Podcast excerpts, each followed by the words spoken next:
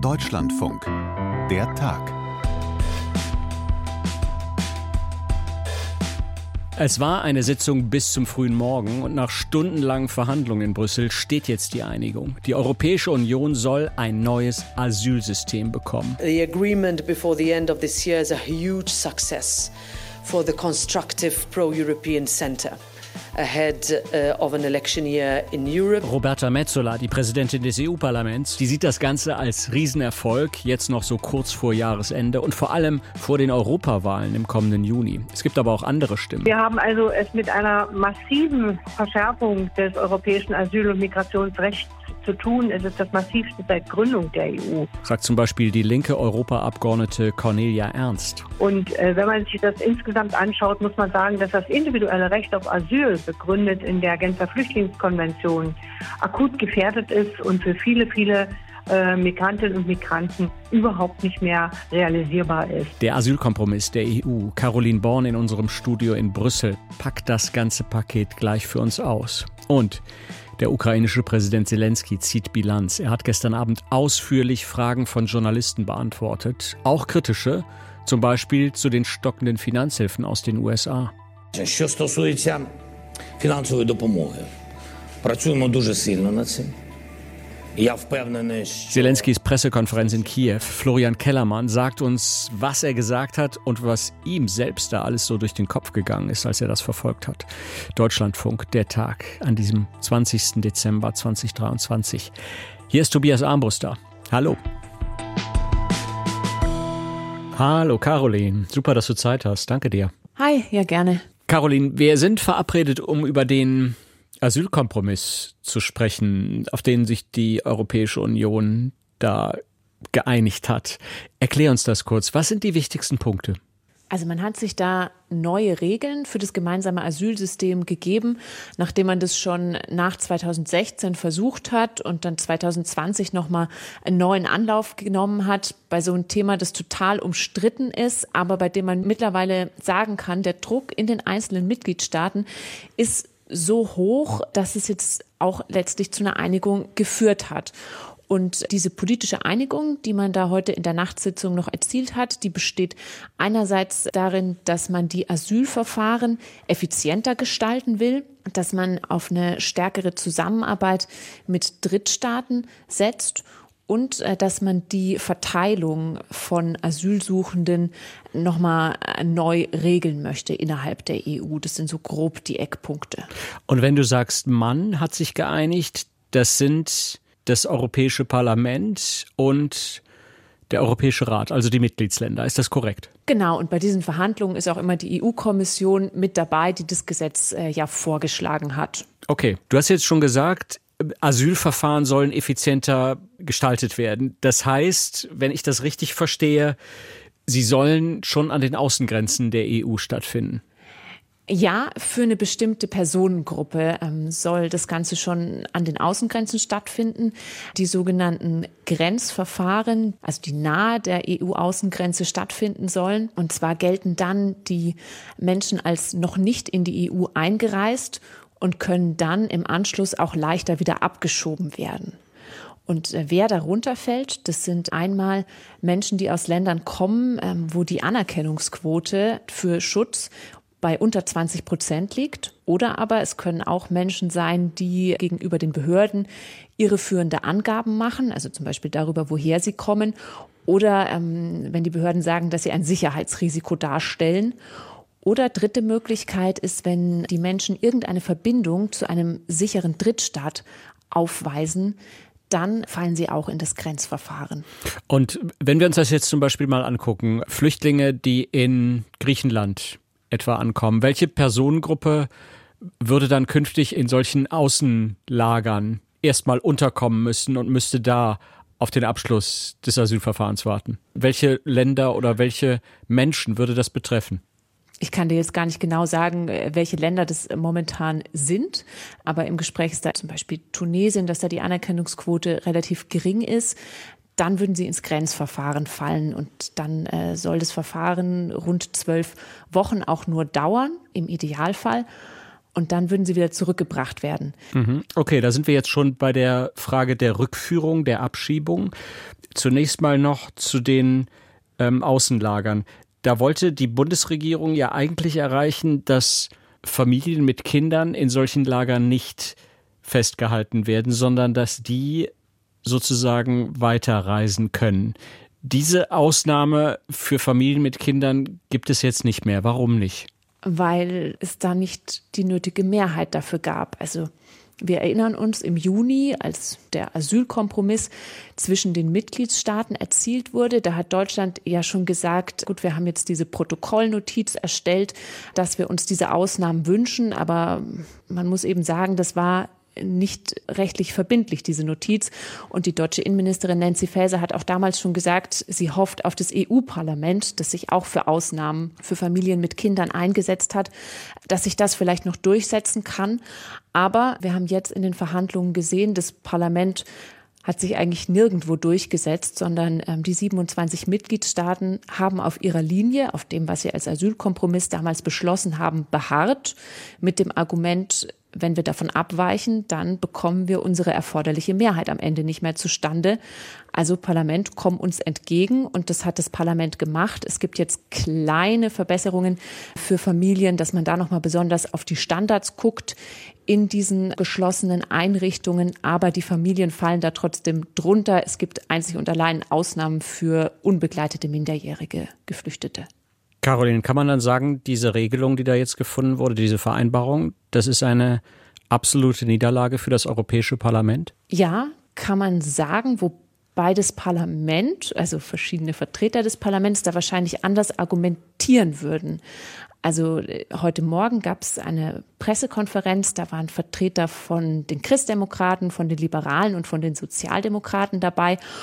Und die haben die Einigung als historisch bezeichnet, als ähm, Erfolg für, so hat es die Parlamentspräsidentin Metzola gesagt, für die proeuropäische Mitte, dass man es vor den Europawahlen geschafft hat, sich zu einigen. Sie hat gesagt, diese Einigung ist nicht perfekt, es ist für alle schmerzhaft und man muss es dazu sagen, besonders für das Parlament, das ähm, wirklich nichts von seinem Verhandlungsmandat durchsetzen konnte. Aber die Angst war einfach zu groß, dass es bei den Europawahlen, wenn im Juni dann ein neues Parlament gewählt wird, dass ein Scheitern dann einfach bestraft werden würde. Und deswegen war es den Abgeordneten am Ende wohl einfach lieber jetzt zu liefern bei diesem so wichtigen Thema. Das heißt, das Ganze wird auch als Versuch gesehen, die rechten und die rechtsextremen Parteien in Europa nicht noch größer werden zu lassen. Das kann man so sehen, wobei natürlich die rechten Parteien sagen, das geht uns gar nicht weit genug. Also die hätten sicher noch härtere Maßnahmen getroffen. Es ist eine härtere Linie, die die EU da jetzt fährt. Und man hat das, glaube ich, auch so beschlossen, weil man das Thema in gewisser Weise abräumen wollte vor den Europawahlen. Gerade weil man sagt, nach den Wahlen, wenn es dann noch keine Einigung gegeben hätte, dann kann das neue Parlament ja weiter verhandeln. Und da gibt es auch die Befürchtung, dass das Parlament dann äh, deutlich anders zusammengesetzt ist, mehr rechte Parteien im Parlament sitzen und dass man sich dann auf noch striktere Verschärfungen geeinigt hätte. Also dass man deswegen sagt, wir beschließen es lieber jetzt, wer weiß, was danach noch kommt. Mhm. Das heißt, was muss denn jetzt passieren in den kommenden Monaten bis zu den Europawahlen? Da müssen jetzt erstmal die Texte ausgearbeitet werden. Es müssen auch noch einige technische Details geklärt werden, die jetzt in den Nachtsitzungen, ähm, für die dann einfach keine Zeit mehr da war, ähm, weil man sich jetzt unbedingt noch einigen wollte vor Jahresende. Ähm, das wird jetzt noch nachgelagert gemacht. Und wenn dann diese Gesetzestexte stehen, dann müssen die nochmal abgestimmt werden vom Parlament und von den Mitgliedstaaten. Aber das ist eigentlich nur eine Formalität. Klar werden bei dem Thema nochmal alle drauf gucken, was drinne steht. Aber da äh, sich die Linie der Mitgliedstaaten so durchgesetzt hat, gehe ich davon aus, dass die alle zustimmen. Und ich schätze, dass es auch im Parlament eine Mehrheit dafür geben wird. Und dann kommen natürlich, wenn das alles steht, noch die ganzen Umsetzungsfristen, die dann nochmal dauern, bevor die Regeln wirklich greifen. Gut, Caroline, dann würde ich gerne nochmal zwei Punkte rausgreifen aus dieser Vereinbarung.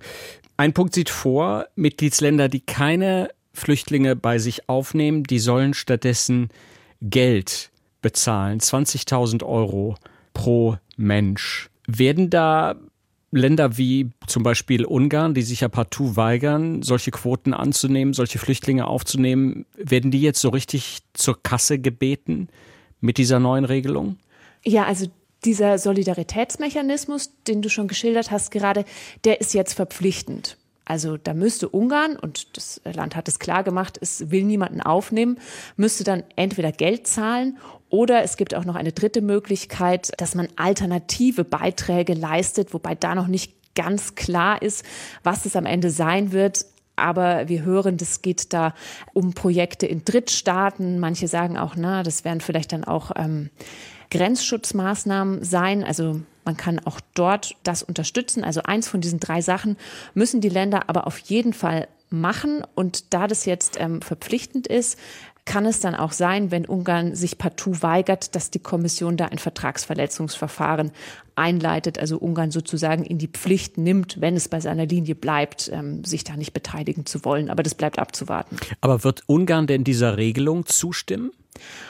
Ungarn hat im Juni nicht zugestimmt, aber es braucht lediglich eine qualifizierte Mehrheit. Das heißt, das Ganze kommt auch ohne Ungarn zustande. Ich bin mir relativ sicher, dass das Land wieder nicht zustimmen wird, aber in dem Fall braucht es die Zustimmung Ungarns nicht. Ähm, das reicht auch so, die Mehrheit. Okay, und Caroline, du hast vorhin schon mal angesprochen, die Abschiebungen in Drittstaaten, die auch möglich werden sollen. Ist das sozusagen dieses Ruanda-Modell, was ja die britische Regierung seit einiger Zeit verfolgt? Flüchtlinge nicht etwa im eigenen Land aufnehmen, sondern ihnen sagen, hier bei uns habt ihr keinen Platz, stattdessen bringen wir euch nach Ruanda. Ist das jetzt die Linie, die auch die EU verfolgen will? Also es gibt einige Mitgliedstaaten, die mit dem Ruanda-Modell liebäugeln, aber das, was man jetzt beschlossen hat, ist es nicht eins zu eins, sondern es geht da lediglich äh, um eine stärkere Zusammenarbeit mit Drittstaaten. Also es muss irgendeine Art von Kriterium geben, dass ähm, der Antragsteller eine Verbindung zu dem Drittstaat hat. Also es werden nicht einfach alle nach Ruanda gebracht, sondern es wird vorher eben nach dieser Verbindung geguckt. Deswegen ist es nicht dasselbe, aber es geht natürlich in die Richtung. Können wir dann sagen, Caroline, was die Europäische Union da in der vergangenen Nacht beschlossen hat, das ist eine Kehrtwende in der Asyl- und Migrationspolitik. Europa schottet sich sozusagen ab. Es hat auf jeden Fall eine Abschreckungskomponente, würde ich sagen, wenn man die Regeln jetzt deutlich verschärft, dass man damit auch das Signal sendet, kommt am besten gar nicht erst zu uns. Ihr habt da keine Chance. Wir schieben im Zweifel sehr schnell wieder ab. Es ist, glaube ich, auch ein guter Gradmesser über die Stimmung in den 27 Mitgliedstaaten. Äh, man setzt bei dieser Einigung wenig auf Solidarität untereinander. Also man hat es wirklich sehr zurückgefahren, was da an Verteilung geplant ist. Man setzt ähm, stärker darauf, die Grenzen zu schützen, die Regeln zu verschärfen. Also ja, ich glaube, es ist äh, eine deutlich schärfere Linie, als man sie bisher gefahren hat. Und jetzt so besonders alt ist dieser Kompromiss ja noch gar nicht, diese Regelung, diese Vereinbarung, du hast es gesagt, in der vergangenen Nacht äh, getroffen. Was kriegst du denn mit in Brüssel von Menschenrechtsorganisationen, auch von, von Parteien, die dagegen waren, die Linke, die Grünen? Wie äußern die sich heute dazu?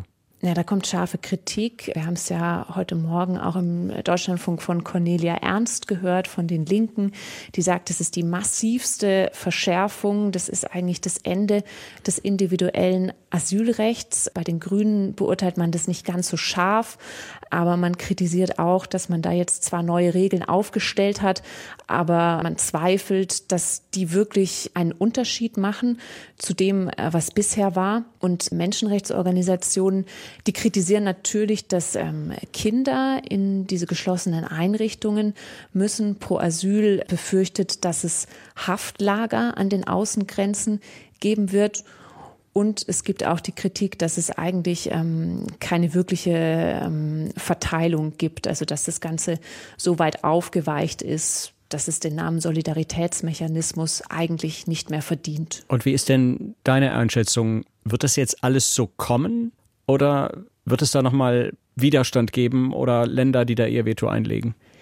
Ich denke, es wird einige Länder geben, die dagegen stimmen. Ich glaube aber, dass es trotzdem reichen wird und dann so durchgestimmt werden wird. Ich bin allerdings auch, ähm, also ich zweifle auch, ob das Ganze wirklich ähm, zu einer Verbesserung führen wird.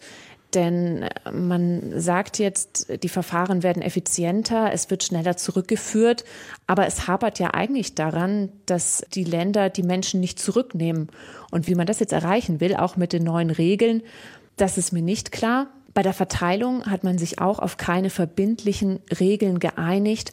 Und deswegen könnte ich mir auch vorstellen, dass es einfach so weitergeht wie bisher. Also, dass die Staaten an den Außengrenzen dann die Menschen einfach weiterhin durchwinken werden und dass es dann weiterhin zu einer starken Sekundärmigration nach Staaten äh, wie Deutschland kommt. Also, ich bin nicht sicher, wie viel diese neuen Regeln jetzt wirklich in der Praxis ändern werden. Dann Caroline Born in Brüssel. Vielen Dank für diese Erklärung und auch für diese Einordnung. Und wir sind natürlich gespannt, werden das weiter beobachten, wie das weiter auch in den einzelnen Mitgliedsländern diskutiert wird und was sich davon wie durchsetzen wird. Caroline, danke dir vielmals. Gerne.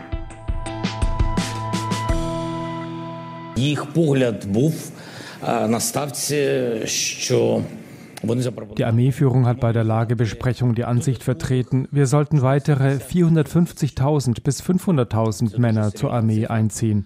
Das ist eine sehr beachtliche Zahl. Ich habe gesagt, dass ich dafür weitere Argumente brauche. Hier geht es auch um Gerechtigkeit, um unsere Verteidigungsfähigkeit und ums Geld. Ich will wissen, was aus den Jungs wird, die schon seit zwei Jahren jeden Tag unser Land verteidigen. Volodymyr Zelensky, der ukrainische Präsident. Gestern Abend hat er ausführlich Fragen von Journalisten beantwortet. Auch Fragen zum Beispiel zum Zustand der ukrainischen Armee mitten in diesem zweiten Kriegswinter. Dieser Auftritt im Fernsehen, der sollte vermutlich auch eine Antwort sein auf die vierstündige Frage- und Antwort-Session, die Wladimir Putin da letzte Woche in Moskau abgehalten hat. Florian Kellermann, unser Russland-Korrespondent, hat darüber ja ausführlich berichtet in der Episode am letzten Donnerstag, am 14.12. Und Florian hat sich auch den Auftritt von Zelensky gestern Abend angesehen. Ich habe ihn deshalb vorhin erstmal gefragt, was da gestern anders war. Das war halt eine echte Pressekonferenz. Das war nicht so inszeniert, wie das bei Putin der Fall war, wo ja ganz offensichtlich war, dass Putin wusste, was kommt, beziehungsweise das eben auch mit seinen Mitarbeitern abgesprochen war. Da kamen dann zwar auch einige kritische Töne, aber es waren eben alles Dinge, wenn es kritisch war, was nicht irgendwie den Kern seiner Politik beziehungsweise seines Kriegs, den er in der Ukraine führt, betroffen hat. Das war wirklich komplett anders bei Zelensky. Das hat man gemerkt, dass er diese Fragen nicht vorher gekannt hat, denn sonst wäre er womöglich auch ein bisschen souveräner aufgetreten und hätte souveräner geantwortet. Und es wären auch andere Fragen gewesen, die sind schon teilweise sehr kritisch gestellt worden, eigentlich von der ersten Frage an. Mhm. Er hat nur einen ganz kurzen, äh, ja, ganz, ganz kurze Ansprache gehalten am, zu Beginn, wo er ein paar Erfolge herausgestellt hat, seiner Ansicht nach 2023, und dann kamen eben diese Fragen. Ja. Kannst du uns mal einen Einblick geben, was wurden da für Fragen gestellt? Naja, es ging äh, vor allem natürlich um den Krieg. Das heißt, ähm, äh, kann er sich vorstellen, dass die Ukraine jetzt den Krieg verlieren wird, nachdem sie eben ins Hintertreffen geraten ist an allen Frontabschnitten und es offensichtlich ist, dass sie zu wenig Munition hat, dass die Finanzhilfen in Frage stehen der westlichen Partner, vor allem der USA. Äh, das war eine wichtige Frage. Das andere war dann auch, was die Kriegsführung von der ukrainischen Seite anbelangt. Also warum ist die Organisation weiterhin irgendwie nicht so, wie sie sein sollte. Das heißt, wieso haben wir nicht genug Verteidigungsstellungen aufgebaut an den Frontabschnitten, im Gegensatz zu den Russen, die das offenbar gemacht haben und deshalb der Gegenoffensive so gut standgehalten haben. Was ist jetzt eigentlich mit der Mobilisierung, also mit der Einberufung? Wann wird das endlich mal geregelt, äh, dass es gerecht verteilt wird, dass nicht diejenigen, die jetzt schon zwei Jahre an der Front sind, sich teilweise auch freiwillig gemeldet haben, dass die eben nicht äh, abberufen werden, dass das nicht ausgetauscht werden. Das waren also schon kritische Fragen. Auch zur Korruption gab es Fragen, denen er sich stellen musste und wo er nicht immer souverän gewirkt hat. Mhm. Lass uns mal auf die Fragen zum Krieg erstmal schauen. Wo sieht denn Zelensky aktuell die Ukraine jetzt in diesem zweiten Kriegswinter? Also er war schon ehrlich, dass es nicht so gut aussieht, wie man sich das erwartet hatte. Das konnte er auch nicht anders darstellen der ukrainischen Öffentlichkeit. Trotzdem hat er natürlich herausgestrichen, dass seiner Ansicht nach auch Russland nichts erreicht hat in diesem Jahr 2023. Und das ist ja auch irgendwie tatsächlich so, wir sind fast an der gleichen Stelle wie vor einem Jahr. Also es hat sich kaum was verändert am Frontverlauf. Klar, Russland hat ein bisschen was gewonnen, die Ukraine hat ein bisschen was gewonnen durch ihre Gegenoffensive, aber es ist im Wesentlichen sind es die gleichen Fragen, die wir uns stellen. Ähm, es ist eine ähnliche Situation. Das hat er als Erfolg dargestellt. Er hat natürlich nochmal daran erinnert, was Russland sich eigentlich, was Putin vor allem eigentlich wollte oder wie schnell es gehen sollte. Ähm, hat er auch, hat es auch als Erfolg dargestellt und das ist auch einer, dass die Ukraine im Schwarzen Meer die russische Schwarzmeerflotte dazu gezwungen hat, sich von der Krim weitgehend zurückzuziehen und an die, ins russische Festland zu gehen, durch, vor allem durch diese Wasserdrohnen, die die Ukraine entwickelt hat. Aber es hat es auch ähm, schon zugegeben, dass es schwieriger wird jetzt in der Zukunft, als es bisher war, vor allem weil eben die Finanzierung nicht mehr gesichert ist. Und ja, er hat also da das nicht in Watte gepackt. Trotzdem wollte er irgendwie Optimismus verbreiten. Und nach dieser Pressekonferenz gibt es ja die große Schlagzeile, beziehungsweise das war die eine der Meldungen, die viele Schlagzeilen produziert hat, dass die Armee ihn gebeten habe, weitere vier beziehungsweise 500.000 Männer, Soldaten für den Krieg zu mobilisieren. Was, was hat er da genau gesagt? Ja, das war ein bisschen merkwürdig, wie er das eingeführt hat, denn er hat es ja quasi von hinten rum über die Armeeführung, wie du gesagt hast, eingeführt. Er hat gesagt, es gab eine Lagebesprechung und da habe eben die Armeeführung die Ansicht vertreten, wir sollten diese weiteren Soldaten zur Armee einziehen, diese weiteren Männer einziehen. Und äh, ja, ist es eine beachtliche Zahl. Ich habe gesagt, ich brauche dafür weitere Argumente. Hier geht es ja auch um Gerechtigkeit, hier geht es ums Geld. Ähm, es ist seine Position nicht klar geworden. Er hat so dargestellt, dass er sich darüber Gedanken macht und bestimmte Fragen noch hat. Das ist auch wirklich kritisiert worden im Anschluss, weil man dann schon die Frage stellen kann, wenn er noch so eine unausgegorene Position hat zu dem Ganzen, wieso geht er jetzt zu dieser Pressekonferenz oder veranstaltet sie, wo ja klar ist, dass diese Frage auch mitgestellt werden wird. Es ist auch nicht klar geworden. Er hat an einer Stelle gesagt, zusätzlich 450 bis 500.000 Männer sollen rekrutiert werden. Andererseits hat er auch gesagt, diejenigen, die jetzt an der Front sind, sollen rotieren. Das ist also alles noch nicht ausgegoren und ist natürlich auch ein Problem jetzt in der Darstellung dieser Pressekonferenz. Florian, wie sieht das denn aus? Wäre das theoretisch möglich, überhaupt so eine große Zahl von Soldaten nochmal zu rekrutieren für die Ukraine? Also die Männer sind natürlich da, nur gibt es halt ganz große Probleme dann. Also zunächst mal hat die Ukraine jetzt schon zu wenig Waffen. Das heißt, welche Waffen sollen diese Männer dann bedienen? Das die andere Frage ist, diese Männer fehlen ja dann in der Volkswirtschaft, die sich ein bisschen erholt hat. In diesem Jahr 2023 auch einer der Erfolge, den Zelensky aufgezählt hat. Sie müssen umgekehrt, äh, müssen sie dann, wenn sie im Krieg sind, versorgt werden. Das heißt, es ist also eine, noch eine zusätzliche Belastung für die Ukraine und das gerade jetzt, wo es mit der Finanzierung hapert. Also das ist schon äh, sehr, sehr schwierig für die Ukraine, sowas zu stemmen. Und ähm, ich kann mir jetzt auch im Moment nicht erklären, wie sinnvoll das wäre. Sinnvoll ist es natürlich zu rotieren, aber auch dann, und das haben auch immer wieder Experten und Beobachter angemerkt, sollte die Ukraine auf jeden Fall Soldaten erstmal ausbilden, bevor sie sie an die Front schickt. Und das ist auch nicht möglich mit 450 bis 500.000 in kürzerer Zeit. Da, wenn man wirklich Männer ordentlich ausbilden will, dann kann man das äh, nur mit einer kleineren Zahl machen in diesem Zeitraum, der jetzt zur Verfügung steht.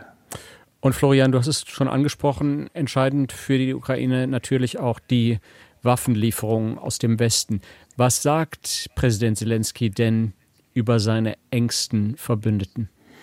Ja, zu den USA hat er gesagt, er ist sich sicher oder er geht davon aus, dass sie die Ukraine nicht verraten werden. Also ein sehr heftiger Begriff, den er, meiner Ansicht nach heftiger Begriff, den er da verwendet hat und der schon darauf hindeutet, dass er sich nicht sicher ist, dass das nicht doch passieren wird und die USA die zugesagten Finanzmittel nicht zur Verfügung stellen werden. Das heißt also, dass es im Parlament nicht beschlossen wird. Seine USA-Reise ist er eigentlich erst vor wenigen Tagen von dort zurückgekommen war offenbar kein Erfolg. Bei der EU war sich zuversichtlicher, war zuversichtlicher, dass das klappen wird. Und es ist ja tatsächlich auch wahrscheinlicher, dass man da das Veto von Ungarn, das es bisher gibt, also dass man das umgehen kann. Und wir haben ja inzwischen auch erfahren, das ist zumindest die Meldung heute aus den USA, dass der US-Kongress dieses Jahr zumindest keine neuen Militärhilfen mehr für die Ukraine beschließen wird. Wie schwer ist dieser Schlag für Zelensky? Ja, es kommt nicht ganz von ungefähr. Das heißt, darauf hat sich Zelensky mittlerweile schon eingestellt. Er hat bei der Pressekonferenz aufgezählt, wie viele Mittel die Ukraine jetzt von europäischen Partnern schon bekommt, also unabhängig von dem Geld, das aus der EU kommen soll, was also an bilateralen Mitteln fließt. Natürlich nicht alles irgendwie so, dass man es sofort verwenden kann, irgendwie für den Haushalt. Ähm, teilweise sind das eben auch andere humanitäre Hilfen. Aber das waren schon auch erhebliche Summen. Deutschland war die größte Position, die er da genannt hat, wobei nicht klar war, wirklich in welchem Zeitraum dieses Geld war, das er da genannt hat. Das waren schon auch etliche Milliarden. Das heißt also, er hat zu verstehen gegeben, dass er hofft, die Ukraine könne jetzt schon einige Monate überbrücken mit dieser verstärkten Hilfe der anderen Partner. Aber irgendwann wird das Geld knapp. Das ist also ganz klar. Und ich habe nicht das Gefühl, dass ein abschließender Plan da ist, was die Ukraine machen kann, wenn das Geld tatsächlich nicht kommen sollte aus den USA. Dann wird es wirklich ganz bitter. Mhm. Das klingt alles nicht sehr erfreulich für Zelensky, was du da berichtest, Florian. Wie war denn dann generell dein Eindruck? Wie ist Zelensky da aufgetreten? Was für eine Figur hat er abgegeben?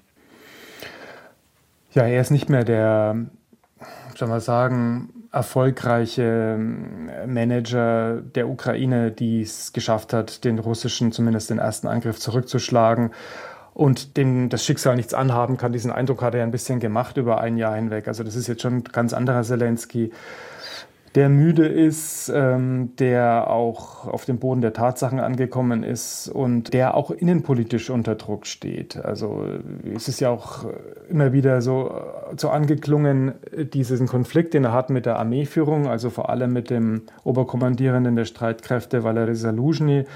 Da ist immer wieder darauf angesprochen worden, kein gutes Wort so wirklich über Saluschny abpressen lassen, was dann schon eigentlich dann auch ein Beleg dafür war, dass es da einen Konflikt gibt. Er hat teilweise auch dünnhäutig reagiert auf Fragen und letztendlich fragt man sich dann schon ein bisschen, war das der richtige Moment für diese Pressekonferenz, weil er eben auf viele Fragen keine Antworten hatte um, ähm, und weil eben Dinge zutage getreten sind, von denen man denkt, naja, sollten die doch lieber gar nicht so öffentlich werden, wie zum Beispiel die Geschichte mit Saluzhny. Oder auch seine Kritik, die er so zwischen den Zeilen geäußert hat, an dem Aufbau von Verteidigungsstellen. Also das sollten ja eigentlich auch die Feinde nicht wissen der Ukraine. Insofern war das schon äh, vielleicht sogar tatsächlich eine Reaktion, wie manche ja meinen, auf Putins Pressekonferenz, dass Zelensky den Eindruck hatte, da muss ich etwas dagegen setzen, da muss ich jetzt eben auch vor die Presse treten, natürlich in einer anderen Form, das heißt in einer offenen Form, anders geht es nicht in der Ukraine, aber damit eben dann auch weniger perfekt, als es bei Putin war. Großer Presseauftritt gestern von Volodymyr Zelensky in Kiew, seine Jahresend-Pressekonferenz. Florian Kellermann aus unserem Osteuropa-Team. Florian, danke für die Analyse und für diese Einordnung. Danke, Tobias, dir auch. Und noch ein kleiner Nachtrag in Sachen Ukraine. Ich hatte die Zahl während dieses Gesprächs mit Florian nicht sofort zur Hand. Aktuell verfügt die ukrainische Armee über 800.000 Soldatinnen und Soldaten, 500.000 mehr, so wie jetzt gefordert. Das wäre also nochmal eine ganz neue Dimension. Kritische Fragen also an den ukrainischen Präsidenten und die Asylreform der EU. Das waren unsere Themen heute hier bei der Tag an diesem 20. Dezember 2023. Fanny Buschert war zuständig für die Redaktion dieser Ausgabe. Mein Name ist Tobias Armbuster und wir freuen uns beide wie immer über Feedback aller Art. Der Tag at deutschlandfunk.de ist unsere E-Mail-Adresse. Wir sagen Danke und ciao.